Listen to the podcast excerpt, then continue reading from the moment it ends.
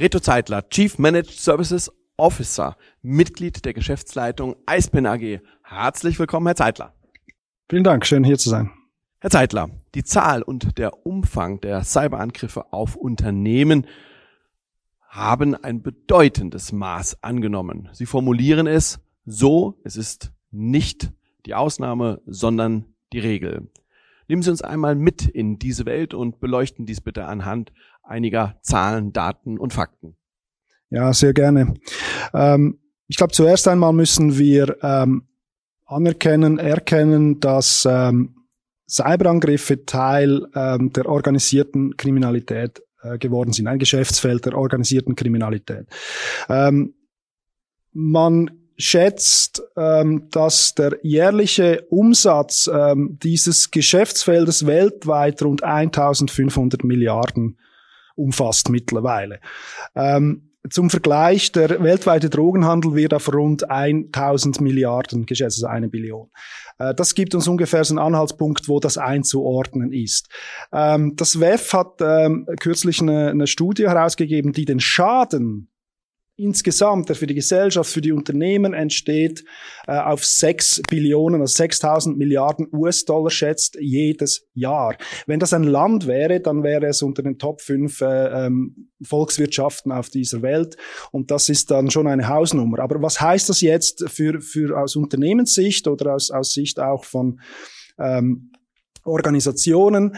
Äh, lassen Sie mich so ausdrücken, ähm, die Wahrscheinlichkeit von mindestens einer Cyberattacke betroffen zu sein während der letzten zwei Jahre ist bei 100 Prozent. Wir beobachten enorme Entwicklungssprünge in der IT, gerade in den letzten Jahren. Das Internet of Everything, alles ist miteinander vernetzt.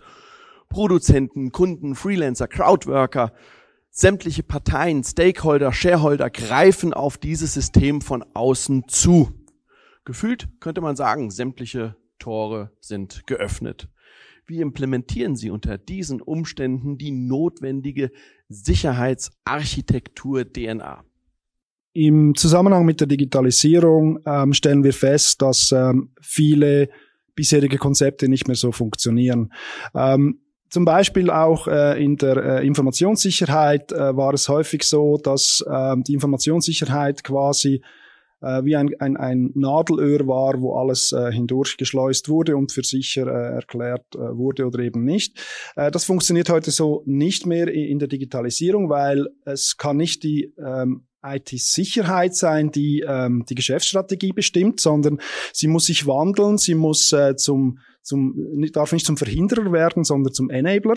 Äh, sie muss ihren Beitrag damit eigentlich zum Geschäftserfolg äh, leisten. Und eine Möglichkeit, das zu erreichen, sind eben auch solche äh, Zero-Trust-Konzepte, ähm, die eigentlich helfen, eben diesen Wandel zu begleiten und nicht irgendwie zu bremsen. Herr Zeitler, wie schaffen wir es, dass nur berechtigte Personen bestimmte Orte betreten und Tätigkeiten ausführen? Ist eine Lösung mittels fälschungssicheren Ausweis abbildbar? Ähm, lassen Sie mich mal das äh, Konzept ähm, kurz ähm, um, umreißen. Ähm, wenn ich ähm, von Anmelden spreche, dann haben natürlich viele Leute sofort äh, Benutzername, Passwort, äh, Passworte im Kopf drin. Ähm, Natürlich sind äh, Passworte Teil unseres Sicherheitskonzeptes, aber eigentlich möchten wir mehr ähm, Sicherheit schaffen, indem wir eben ohne Passworte eigentlich auskommen und trotzdem die Identität sicherstellen können. Und das sind solche Konzepte, über die äh, man, man nachdenkt äh, und die man heute in gewissen Bereichen schon sehr gut umsetzen kann. Lassen Sie uns einmal zwei Aspekte beleuchten.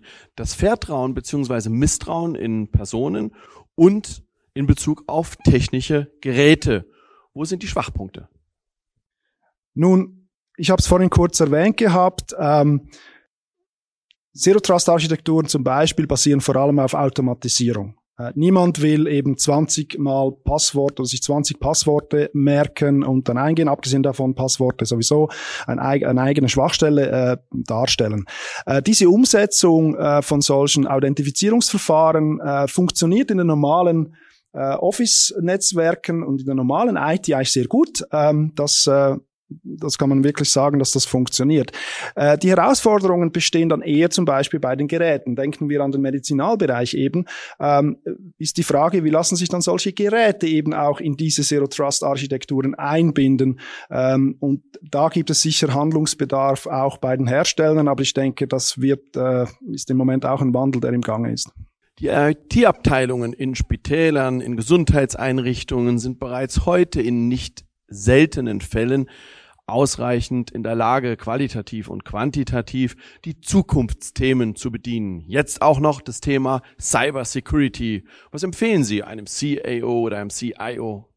Ja, ich glaube, zuerst müssen wir äh, mal festhalten, dass Cyberangriffe in dem Sinn eigentlich nicht einfach passieren, äh, sondern sie werden vielleicht das nicht herbeigeführt, aber sie werden begünstigt.